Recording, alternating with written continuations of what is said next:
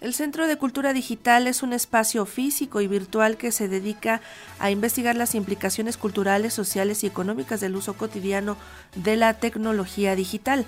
En ese lugar se encuentra el Centro de Documentación PADI, conociendo en lengua ñañú, el cual reúne tres acervos de los cuales nos hablarán Yotzi Biacobo, quien está a cargo precisamente de este centro y del Laboratorio de Lenguas y Tecnología del CCD. Muy buenos días, Yotzi, ¿cómo estás?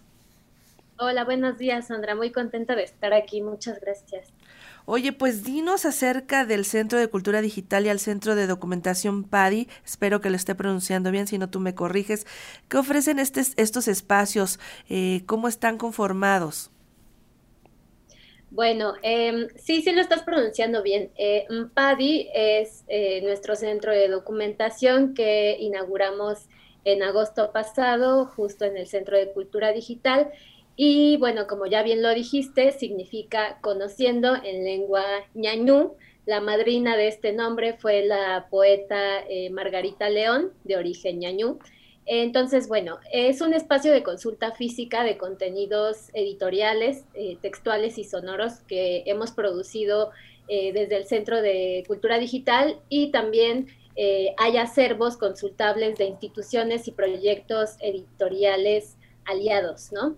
Em, les explico, pues está conformado por tres ejes.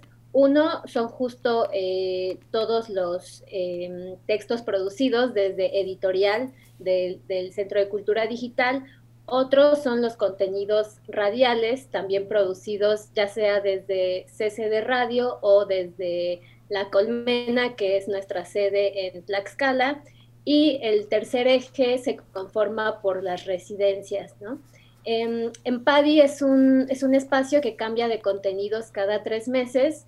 Y bueno, eh, ahorita, en, justo hoy arrancamos con la nueva temporada que va del primero de febrero al 30 de abril. Y nuestra institución residente es el INALI, el Instituto Nacional de Lenguas Indígenas, y justo todos nuestros contenidos propios se vinculan con temas de lenguas originarias y con territorio. Y hay que decir que esta selección coincide con el Día Internacional de la Lengua Materna que se celebrará el próximo 23 de febrero. Platícanos un poco de las actividades especiales que tendrán y cuál es el justamente el carácter para escoger, seleccionar este tipo de acervos. ¿Cómo se lleva a cabo la curaduría de los acervos? Bueno, em, es el 21 de febrero, el Día Internacional de la, de la Lengua Materna, y la curaduría va eh, pues un poco vinculada con las actividades eh, un poco más eh, predominantes que se tendrán a lo largo de, la cartelera del Centro de Cultura Digital, justo en conmemoración y enmarcándonos en, el 21 de febrero fue que decidí curar esta, esta selección. la próxima selección que comenzaría en, en mayo estará, eh, bueno, sigue siendo una sorpresa, pero abordará temas de transmedia. Y bueno, pues la importancia de enmarcarnos eh, en, este día y de, y de rememorarlo, pues es que, o sea, desde sus orígenes, ¿no? Que se remontan a 1947 en Bangladesh, cuando había todo el movimiento eh, de defensa por la lengua bengalí, pues em, hay toda una eh, dictadura ¿no? que, prohíbe el, uso de la lengua, eh, hubo personas que fallecieron por, por aquellos años y es hasta 1956 eh, cuando el gobierno de Pakistán acepta al bengalí como una lengua con carácter oficial, ¿no? ya enmarcándolo en, en, el, en, nuestro país, pues bueno, empezar diciendo que pues México es uno de los países con mayor diversidad lingüística del mundo, está en los principales ocho, y, em, pero bueno, pareciera que muy poca gente lo sabe, ¿no? Eh, pareciera que mucha gente cree que solo se habla español y bueno, pues em, en realidad, pues todas las lenguas del mundo eh, maternas de alguien, ¿no? Eh, cuando decimos que hay alrededor de 68 lenguas originarias habladas en este país, eh, esas lenguas son las, son las lenguas maternas de alguien, ¿no? Que no lo conozcamos es diferente, ¿no?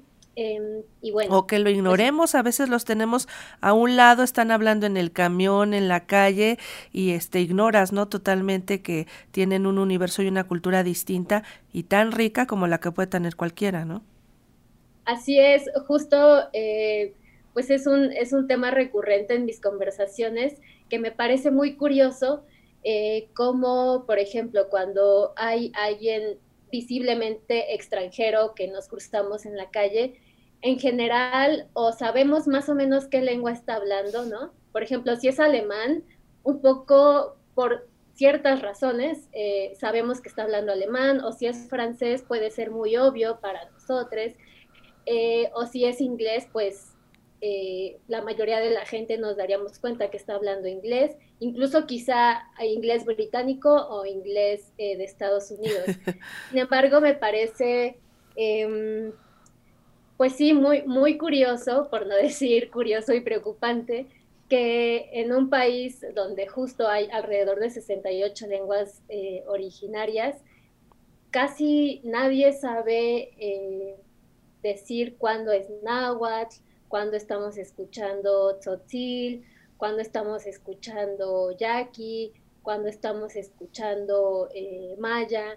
Entonces, em, Creo que eso es como producto de toda una eh, pues situación histórica, ¿no? O sea, cuando dicen lenguas minoritarias, no, más bien son lenguas que han sido minorizadas, ¿no? Y, o sea, que, también eso se enmarca dentro de un racismo estructural, ¿no? Que, que al final es un racismo lingüístico. Entonces, es importante eh, seguir diciendo, ¿no? Es importante seguir diciendo que eh, justo también la revitalización de la lengua, la diversidad, los derechos lingüísticos se han, se han venido eh, violentando continuamente, ¿no?